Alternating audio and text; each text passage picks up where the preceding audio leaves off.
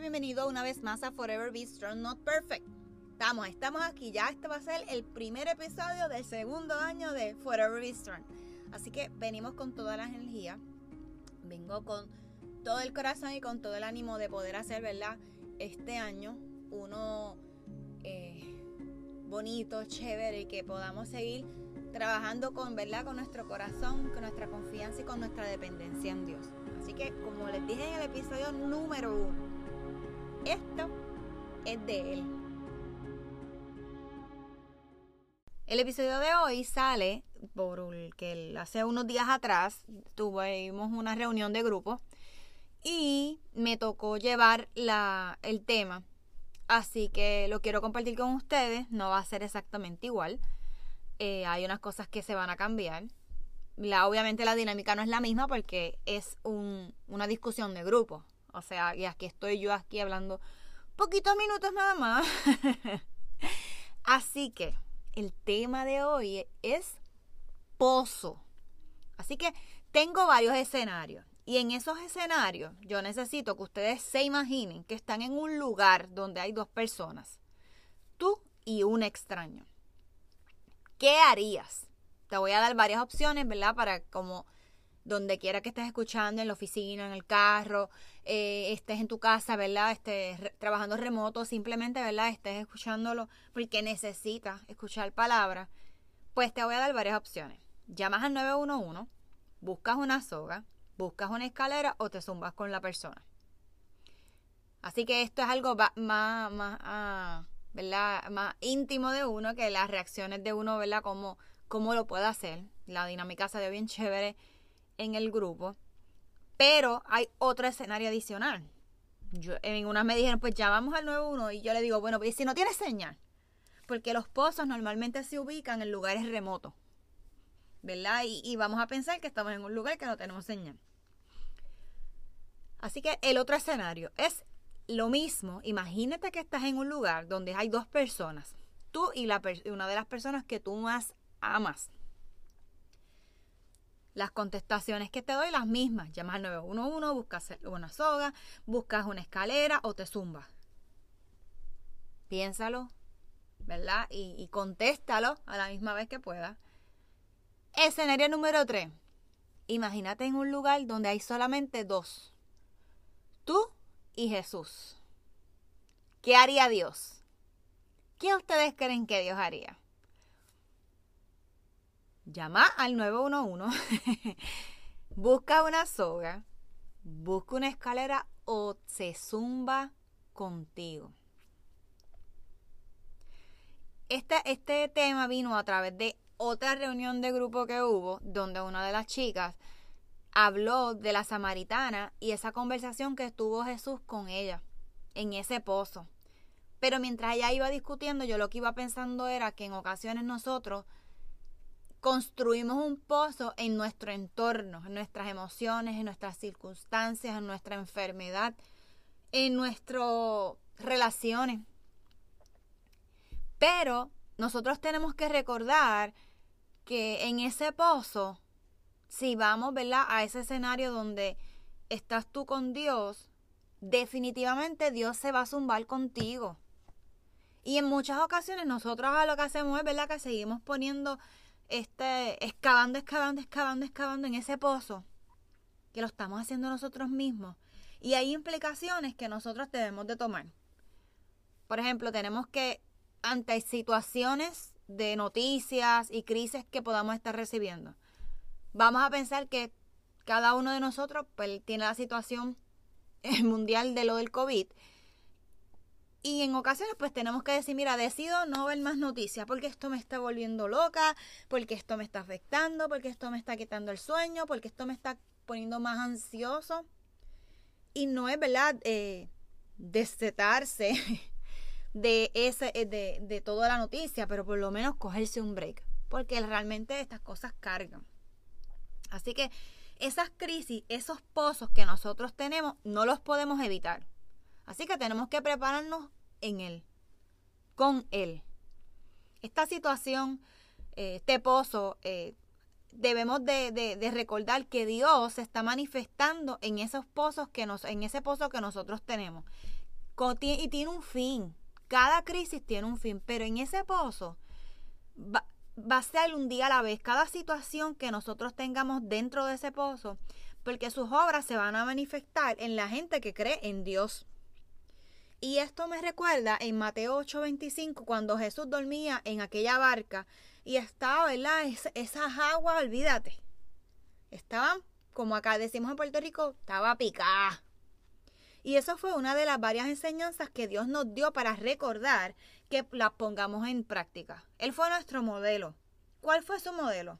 Que ante esa, esa, esa tormenta, y ante esa crisis, y los discípulos estaban ahí, ellos estaban asustados, pero él estaba tranquilo, porque él sabía que eso era temporero y que iba a pasar y que iban a estar bien, porque los estaba acompañando, ¿verdad? Dios.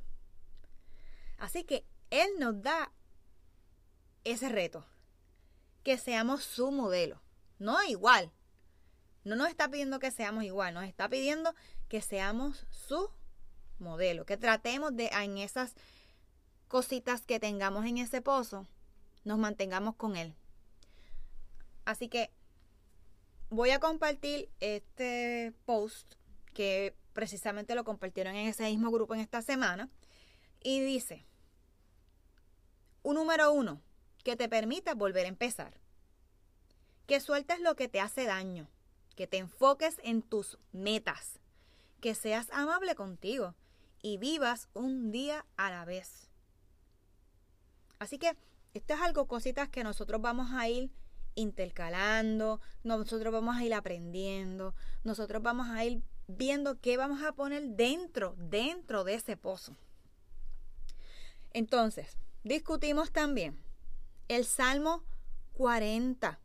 En ese salmo lo leímos completito y lo discutimos un poco más a fondo. Pero yo lo quiero leer, lo voy a leer completo, no lo voy a discutir ¿verdad? Como, como se discutió en el grupo, porque fue algo más eh, de varias personas, ¿verdad? Fue, fue para que lo discutiéramos literal en grupo. Y aquí esto es una alabanza por liberación. Así que yo quiero que vos sigas usando tu imaginación y en ese pozo que tienes estás tú y Jesús. Donde dice, pacientemente esperé a Jehová y él se inclinó a mí y oyó mi clamor. Y me sacó, me hizo sacar del pozo, de la desesperación, del lodo cenagoso, puso mis pies sobre la peña y enderezó mis pasos. Así que aquí está comenzando diciéndote, mira, yo me inclino a ti, yo te estoy clamando porque confío en que tú dentro, del, dentro de esta, este fango, este lodo que está vela debajo de mis pies, y, este reguero que hay, tú estás conmigo en cada paso. Sigo. Puso luego en mi boca cántico nuevo, alabanza a nuestro Dios.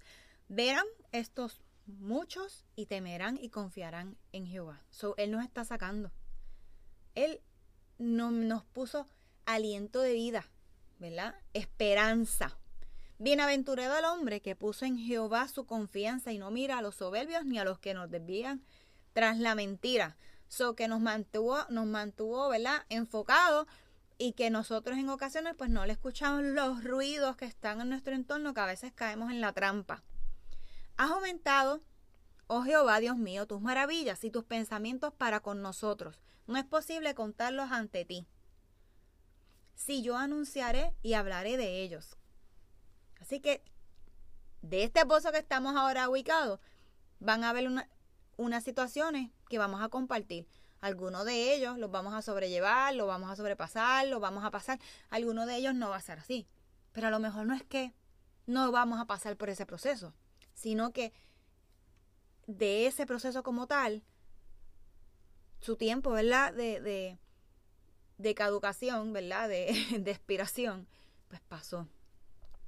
Así que sacrificio ofrenda, y ofrenda no te agrada. Has abierto mis oídos holocausto y expiación. No has demandado. Entonces dije, he aquí vengo. En el rollo del libro está escrito de mí. El hacer tu voluntad, Dios mío, me ha agradado y tu ley en medio de mi corazón. O sea, que Él está aceptando lo que mira en, esto, en esto que tengo, en el rollo de mi vida. Lo que quiero es hacer lo que tú me dices, lo que sea de tu agrado. Porque tu ley, tu palabra está en mi corazón y cuando tenemos un corazón dispuesto, hemos hablado en otras ocasiones que Él va a ir modificándonos. He anunciado justicia en grandes congregación. He aquí no refrené mis labios. Jehová, tú lo sabes. No descubrí la justicia dentro de mi corazón. He publicado tu fidelidad y tu salvación. No oculté tu misericordia y tu verdad en grande asamblea. O sea que yo creo en ti. Yo quiero que estés conmigo. Gracias por estar en mi pozo. Vamos en grande. Jehová, no retengas de mí tus misericordias, tu misericordia y tu verdad me guardan siempre, porque me has rodeado de males sin números, me ha alcanzado mis maldades, y no puedo levantar la vista, se ha aumentado más que los cabellos de mi cabeza, y mi corazón me falla. Aquí sencillo. He fallado, he fallado, he fallado, he fallado, tengo pensamientos malos, malos, malos, malos, malos, y me da vergüenza recurrir a, a donde ti. Y ha sido, la cantidad ha sido mayor que, ¿verdad? que la cantidad de cabellos que podamos tener. Así que está diciendo, mira, estaba así, pero ahora estoy así. Pero Jehová, quiero que sepas que, que me quiero que me libres. Jehová, apresúrate a socorrerme. Sean avergonzados y confundidos a los que buscan de mi vida para destruirla. Vuelvan atrás y avergüéncense. Los que de mí mal desean. Sean asolados en el, ¿verdad? En pago y su, de su afrenta. Los que me dicen ea, ea. Así que no importa, ¿verdad? Donde esté, si eres tú, si es otra persona, si te estás dejando que, que los pensamientos, que esos ruidos externos vuelvan a avergonzarte y te confundan. Él está suplicando. Esta alabanza es para decir, wow. Y seguimos, gócense y alegrense en ti todos los que te buscan, ¿ves? Y digan siempre los que te aman, los que aman tu salvación. Jehová sea enaltecido. Aunque afligido yo y necesitado, Jehová pensará en mí mi ayuda y mi libertador eres tú, Dios mío, no te tarde. O sea que básicamente soy imperfecto, pero te necesito. Voy a meter las patas, pero voy a ti.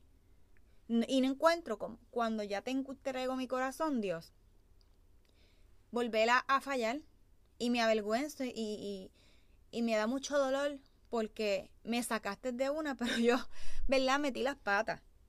Así que hemos hablado, hemos hablado y vamos a seguir hablando sobre esto, ¿verdad? Sobre nuestras imperfecciones y nuestras situaciones que están ahí y con ellas, ¿qué hacemos con ellas? O abrazamos el proceso aunque no lo querramos, porque más adelante vamos a, tener ese testimonio, vamos a tener ese, esa, ese alivio, ese cuando nosotros nos sentimos en tribulaciones, ¿verdad?